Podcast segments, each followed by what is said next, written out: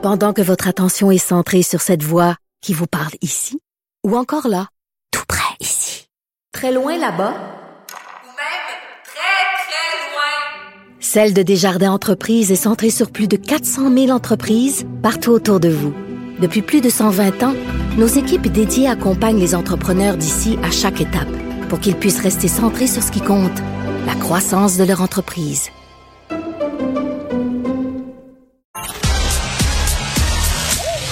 Geneviève Peterson. Elle réécrit le scénario de l'actualité tous les jours. Vous écoutez Geneviève Peterson. Cube Radio. C'était mardi, l'édition de la commission Charbonneau. On va faire un retour sur cette commission avec le journaliste André Noël, qui travaillait à l'époque comme enquêteur pour la commission. André, salut. Bonjour. Bon, la commission euh, Charbonneau là, qui a révélé évidemment les stratagèmes employés dans l'octroi des contrats de construction. Sonia Lebel, d'ailleurs, était procureur euh, dans ce temps-là, qui est rendu au Conseil du Trésor. Euh, c'était intéressant d'entendre parler, Madame Lebel, de cette question-là. cette semaine, André, on dirait que c'est dans une autre vie, là, mais peut-être juste nous rappeler les faits marquants de la commission, parce que, tu sais, on a quand même des phrases épiques, là, André, qui sont passés, si on veut, dans l'imaginaire, dans la culture populaire. Entre autres, un chum, c'est un chum. Ça, on s'en rappelle. mais j'ai envie de te demander, mais encore. Ben, c'est que la commission a été, premièrement, elle a commencé sur les chapeaux de roue en montrant euh, l'implication du crime organisé dans l'industrie de la construction, euh, surtout à Montréal, mais c'était absolument fascinant. Il hum. euh, faut savoir que ça avait été précédé par l'opération Colisée, qui avait été la plus grande opération de la GRC contre le crime organisé dans son histoire. Et pendant quelques années, la GRC avait caché des micros dans le quartier général de la mafia à Saint-Léonard. Et les images ont été présentées euh, à la commission, mais pas juste ça. Il y a eu des témoins qui sont venus, et notamment, euh, il y avait eu euh, Zambito qui est venu, qui faisait partie du club d'entrepreneurs qui se réunissait au Consenza, le quartier général de la mafia, donc rue. Et on voyait des images où les entrepreneurs en construction rencontraient les dirigeants de la mafia, leur remettaient des sommes d'argent et on voyait les dirigeants de la mafia se mettre cet argent-là, ces liasses de billets de banque euh, dans leurs chaussettes. C'était assez fascinant aussi de voir euh, des euh, membres, des intermédiaires entre le monde de la construction et la mafia, comme Nicolo Miliotto, qu'on mm. appelait Monsieur Trottoir, et, qui, et qui sont venus témoigner, et qui n'ont rien dit, mais le simple fait de rien dire en disait beaucoup notamment comme à un moment donné, Sonia Lebel lui demande qu'est-ce que c'est l'omerta, parce qu'il disait rien. Justement, il dit Ah ben l'omerta, ça veut dire que tu dis rien. Et effectivement. Au moins, il n'a pas répondu euh, que c'était le titre d'une série. Tout à fait. Alors ça, c'était quand même très troublant. Euh, de voir mm. que euh, les, le clan Risuto, donc la mafia sicilienne, euh, accaparait 3% de la valeur des contrats des, des contrats euh, octroyés à la ville de Montréal. C'était quand même euh, c'est quand même spectaculaire. Mais toi, André, euh, oui, t'as fait, as fait quand même, t'as coécrit Mafia Inc. Là, que bien des gens connaissent. Est-ce que c'était quelque chose par rapport à ce que tu dis là concernant le crime organisé? Est-ce que c'est quelque chose que que t'avais abordé ou dont t'avais eu vent dans, dans tes recherches? Oui, mais comme le disait Yvon Deschamps, on veut pas le savoir, on veut le voir. Oui. Et puis, euh, c'est ce que faisait la commission euh, qui était télédiffusée tous les jours et avec des codes d'écoute absolument extraordinaires qui enviraient n'importe quelle chaîne de télévision. C'est vrai. je veux dire, c'était, les gens étaient vraiment euh, accrochés à leur écran. Et donc, on voyait ici concrètement non seulement ces images tournées par la GRC, mais aussi des entrepreneurs en construction qui se succédaient. je me souviens, par exemple, même euh, Giuseppe Borsellino, par exemple, de Construction Garnier, qui racontait comment, à la sortie de son bureau, il s'était fait casser la gueule, il avait dû passer sept heures sur la table d'opération pour une reconstruction du visage.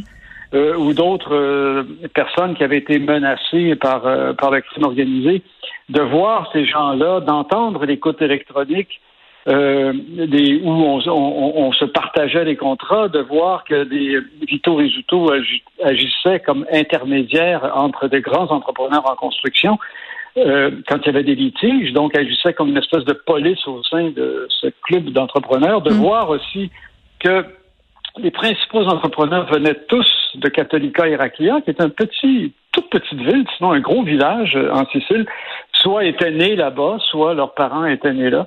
Alors, euh, c'était euh, effectivement euh, quand même assez spectaculaire de Ouais. voir ça. C'était le premier élément. C'est là-dessus, finalement, que la commission a Ouais. débuté vraiment ses audiences. Après ça, ça s'est poursuivi avec euh, la ville de Montréal. Et là aussi, c'était fascinant. Parce que euh, on, on a appris donc que les entrepreneurs en construction non seulement devaient donner euh, 3% de la valeur de leur contrat à la mafia, mais ils donnaient aussi euh, des pots de vin de façon systématique euh, aux, aux- aux fon- à, de hauts fonctionnaires euh, municipaux, des inspecteurs, des gens qui s'occupaient des contrats comme Jules Surprenant et Luc Leclerc. Jules Surprenant, il y, a- Mm. il y avait même euh, une expression, euh, on disait la TPS pour taxe pour euh, qui était euh, connue dans le milieu des, des entrepreneurs. Et euh, ça se faisait donc en argent, en pot de vin carrément, des bouteilles, des bouteilles de vin à 200, 300 dollars. Et c'était aussi assez spectaculaire quand, euh, parce que Gilles Surprenant et Luc Leclerc euh, ont avoué leur péché, si on peut dire, ont remis euh, plusieurs dizaines, en fait plus que 100 000 dollars chacun aux enquêteurs de la commission parce qu'ils avaient des remords d'avoir accepté ces énormes sommes d'argent pendant des années et des années. On parle de 6, 700, 800 000 dollars dans chacun des cas.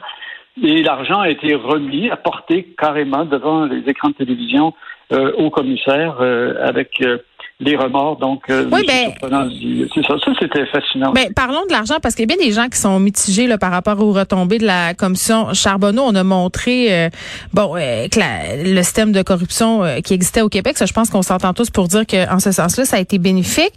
Euh, on critique le fait que ça a coûté très cher. On a remis des sommes importantes quand même, comme tu viens de le spécifier. Mais, mais sur les retombées judiciaires, mettons, là, il y a bien des gens qui disent bon, euh, ça n'a pas servi à grand chose. beaucoup de procédures ont avorté, là, notamment euh, à cause de l'arrêt Jordan. Oui, mais il faut voir euh, la distinction, puis les gens font- sont confus. La commission n'avait pas d'objectif judiciaire. Euh, c'est la commission euh, n'agissait pas comme un corps de police, même si la plupart des enquêteurs étaient effectivement Ben, des policiers, Ben oui. euh, en prêt de service. Mais je veux dire, c'est- la commission ne portait pas d'accusation, n'allait pas devant les tribunaux pour que des accusations soient portées. Je- elle exposait la situation au public, au gouvernement, aux instances. Et euh, ensuite, euh, c'était euh, aux policiers de faire leur travail, aux procureurs, aux tribunaux de faire leur travail pour euh, que les personnes qui avaient trempé dans la dans la corruption, la collusion, la fraude Mm. soient accusées. Il y en a eu un certain nombre. Malheureusement, il y a plusieurs euh, enquêtes qui ont avorté ou euh, des procès qui, euh, qui ont mal tourné. C'est ça. Mais euh, ça n'a rien à voir avec le travail de la commission. Et en termes d'argent, bon, la commission a coûté 44 millions de dollars, euh, elle a duré quatre ans. bon, c'est premièrement, c'est pas astronomique pour une commission d'enquête. Il y a eu d'autres commissions d'enquête qui ont coûté aussi cher que ça. Et mais indirectement, elle a rapporté parce que elle a mis en lumière que les contrats qui faisaient l'objet de collusion, et c'était vraiment massivement le cas, non seulement à Montréal, mais dans plusieurs villes et aussi euh, au niveau euh, du Québec, au niveau du ministère des, des- des Transports, il y avait aussi plusieurs irrégularités. Donc, les contrats, du moins à Montréal, étaient de 25 à 30% plus élevés que ce qu'ils auraient dû être. Et il y a eu une baisse soudaine donc euh, du prix des contrats. Alors, ça a finalement euh, amené la société à économiser des centaines de millions de dollars. Euh, ça, c'est- évidemment c'est très difficile à chiffrer, mais ce qui est ce qu'on peut chiffrer par contre, c'est qu'il y a plusieurs villes, notamment Montréal et Laval, qui ont mis sur pied euh, des bureaux pour aller récupérer les sommes, parce qu'il y a eu une loi d'ailleurs leur permettant d'aller récupérer les sommes euh, qui avaient été extorquées finalement à, la suite de manœuvres de collusion. Et je veux dire, il y a plusieurs millions de dollars qui ont été récupérés de cette façon-là. Bon, puis par rapport à l'UPAC, parce que ça fait partie des discussions là, cette semaine, on a beaucoup débattu de ça. Est-ce que l'UPAC euh, servait à quelque chose, que ça devrait être démantelé? Est-ce que no- parce que notre confiance est, disons, mettons, euh, ébranlée, là. Oui, effectivement. Malheureusement, euh, je pense qu'il y a eu plusieurs euh, plusieurs événements un peu malheureux euh, Oui. impliquant l'UPAC. Et euh, ici, il faut pas jeter le, le- le- le bébé avec euh, l'eau du bain. Euh, Mm. Je dirais, c'est absolument indispensable d'avoir un corps de police euh, qui se consacre à la lutte contre la corruption et la collusion. C'est tout nouveau. Euh, il y avait un auteur, euh, dont j'ai oublié le nom, je pense qu'il est membre du comité de suivi de la commission d'ailleurs, euh, qui soulignait que c'est pas le seul endroit au monde où les nouveau corps de police anti-collusion se brûle les ailes. C'est extrêmement difficile. Hmm. Parce que les preuves sont très dures, parce qu'évidemment, tout ça se fait en cachette. Et euh, c'est pas euh, des, des bandits avec euh, des vestes de cuir qui roulent en moto euh, qui euh, sont impliqués dans ces crimes-là. C'est des bandits à cravate avec Ouais. des, des, des avocats bien payés euh, et puis qui sont capables de, de, de revirer euh, des procès. Là. Alors, euh, je veux dire, il y a, il y a beaucoup, il se heurte à énormément de difficultés. Mm. Euh, André Cédulot, avec qui j'avais écrit le livre Mafia Inc. et moi, ça fait longtemps qu'on qu'on mette de l'avant qu'il devrait y avoir un tribunal euh, vraiment comme en Italie, euh, spécialisé sur les questions de corruption. Ah oui, hein? Et puis, euh, oui, parce que je veux dire, ça demande toute une éducation, en fait, non seulement des enquêteurs, mais aussi euh, des procureurs et même des juges. Parce que ce qui, par exemple, André Cédillo et moi, nous apparaît évident, par exemple, quand ce, ce que peuvent révéler certaines conversations, par exemple, euh, il faut pouvoir les décoder. Qu'est-ce que ça signifie? Parce que souvent, ces gens-là parlent à mots couverts, même, même quand ils sont l'objet d'écoute électronique entre eux au téléphone, par exemple. Euh, et euh, il faut pouvoir décortiquer tout ça, ce que ça signifie. Et si les juges, les avocats ne sont pas vraiment bien formés pour comprendre comment fonctionne la collusion et la corruption, malheureusement, les procès font patate. Ouais, puis ils s'en font passer euh, euh, des petits. Hey, André, j'avais envie de te poser la question parce que cette semaine, ça me laissait peut-être un peu circonspecte, comme bien des gens, par rapport à la violence là qui sévit euh, dans les rues de Montréal, dans certains quartiers. La police qui a fait un appel au calme et qui demande à la mafia de calmer le jeu. Ben oui, on sait qu'effectivement, par exemple, quand Vito Rizzuto s'était fait arrêter, Oui. euh, il avait prévenu euh, des policiers. D'ailleurs, certains d'entre eux se sont retrouvés à la commission ensuite, notamment. Euh, euh, Bon, je ne le nommerai pas. Et il, il, il, euh, il- il les avait prévenus que euh, lui parti, et si, euh, si plusieurs dirigeants de la mafia étaient euh, emprisonnés, que euh, ça allait être un peu euh, le Far West à Montréal. On voit ça un peu actuellement avec euh, les gangs de rue qui ont pris énormément d'importance dans la rue. Euh, le problème, c'est à quel point maintenant ces gangs de rue sont vraiment à quel point sont-ils coordonnés par la mafia? Je pense qu'ils fonctionnent pas mal de leur propre ailes à bien des niveaux, en tout cas Ouais. au niveau des règlements de compte, euh, clairement. Et euh, ces gangs-là, euh, bon, effectivement, n'ont pas la, la- la culture de la mafia qui est qui est bien plus profitable finalement pour le crime organisé Mm. d'agir avec discrétion que de se tirer des balles, parce que c'est clair que ça amène une répression policière et là on voit il y a un accroissement des budgets des, euh, des forces policières pour lutter contre les gangs de rue. Et Mm. je pense qu'à moyen terme, effectivement, il va y avoir des impacts. Cela dit, Geneviève, je regardais les chiffres sur la violence à Montréal comparé à d'autres villes. Oui. Euh, c'est très bas. Là, euh, effectivement, on voit, bon, il y, a des, y a des tirs, et etc.